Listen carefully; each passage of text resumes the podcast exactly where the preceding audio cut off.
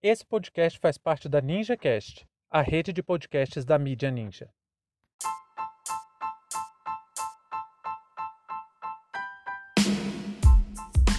Governo veta tratamento domiciliar contra o câncer. Sejam bem-vindos e bem-vindas ao seu plantão informativo com análise e opiniões a partir de uma perspectiva histórica. Eu sou Arnaldo de Castro, em conjunto com Brenda Salzman, e hoje é dia 27 de julho de 2021.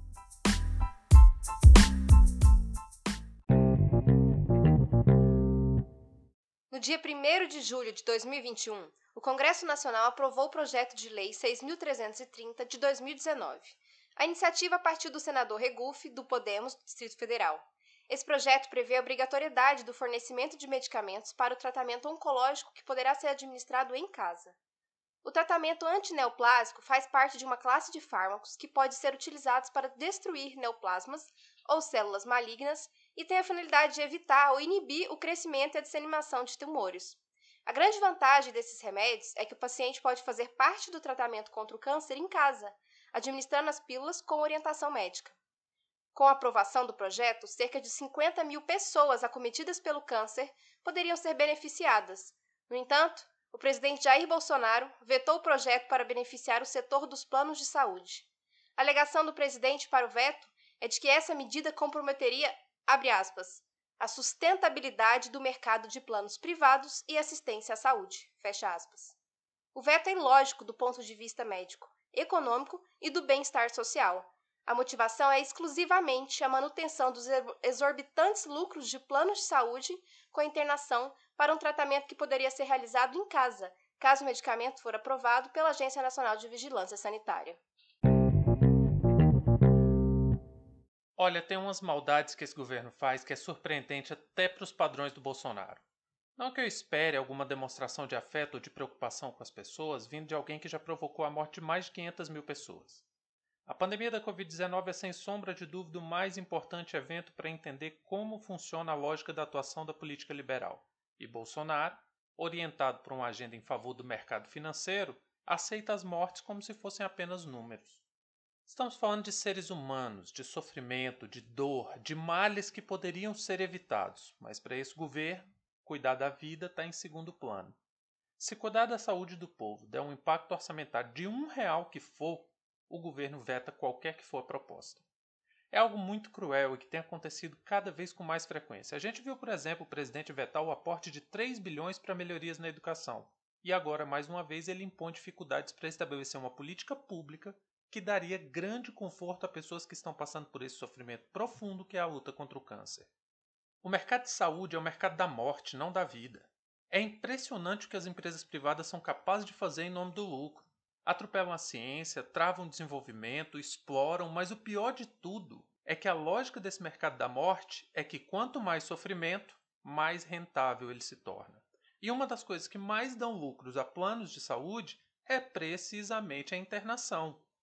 Vocês verem, eu precisei fazer um procedimento que se chama CPRE. Aqui no Distrito Federal, a rede pública oferece esse tratamento, mas só tem duas máquinas em todo o DF. E por causa disso, acaba que você tem que esperar muito tempo para conseguir vaga na rede pública. Por curiosidade, eu fui fazer um orçamento da CPRE na rede privada.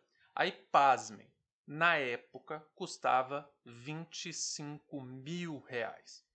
E conversando com as pessoas no atendimento, eu descobri que o procedimento em si custava cerca de 10 mil reais. E os outros 15 mil eram um custo de um dia de internação. Para minha sorte, eu consegui mais rápido do que eu imaginava pelo SUS esse, esse tratamento, e ainda dei mais sorte ainda porque o procedimento foi realizado por um dos maiores especialistas em CPRE do mundo, Dr. Flávio Gima. E mesmo que tivesse demorado, eu ia ter que esperar, porque eu não tinha de onde tirar 25 mil reais para fazer esse procedimento, então de qualquer jeito eu ia ter que esperar o SUS me ofertar essa vaga.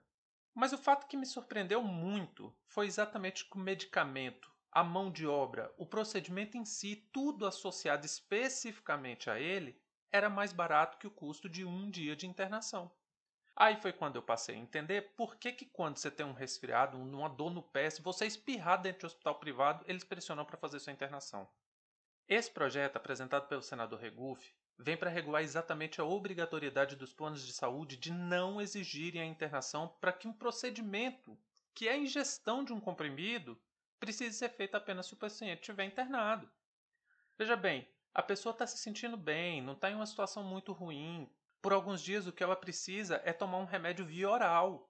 Aí o plano de saúde exige que para tomar aquele remédio via oral, para receber aquele medicamento, a pessoa precisa estar tá internada.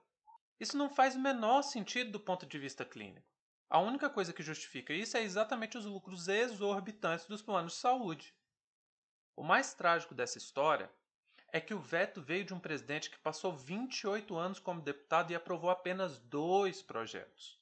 Um desses projetos, claramente inconstitucional, era uma fake news médica que autorizava o tratamento de câncer com uma pílula milagrosa que foi até apelidado de pílula do câncer. Essa pílula do câncer é um charlatanismo sem nenhuma comprovação científica. Aí o cara vai lá e defende fosfetanolamina como se fosse a solução para pacientes com câncer. Mas aí um projeto que viabiliza um tratamento mais humano, menos invasivo, que expõe menos o paciente ao risco de contaminação, esse o presidente veta. Vai entender a cabeça desse homem. O que fica mais que explícito nesse caso é que Bolsonaro não tem preocupação com a vida e com o bem-estar do povo. Caso precise morrer ou causar sofrimento em milhares de pessoas para que o Deus mercado tenha seus anseios atendidos, Bolsonaro vai trabalhar fielmente para aqueles que sustentam seu governo assassino. E para finalizar, eu gostaria que quando você refletisse sobre os argumentos desse episódio, que pensasse não em números. Transforme cada uma dessas 50 mil vidas em pessoas. Dê uma cara. Pense que ali estão crianças, idosos, pais, mães, entes queridos, pessoas que trabalham, que estudam, amam e principalmente que sofrem. E parte desse sofrimento pode ser atenuado, pode ser diminuído. Mas para isso, o mercado da morte dos planos de saúde precisa abrir mão de uma ínfima parte dos seus lucros gigantescos. Fim de papo.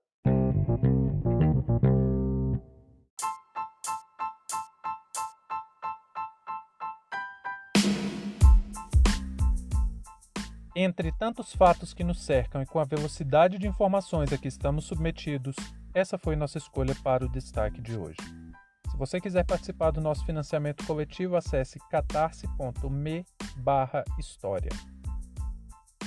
Muito obrigado a você por prestigiar nosso trabalho e até a próxima.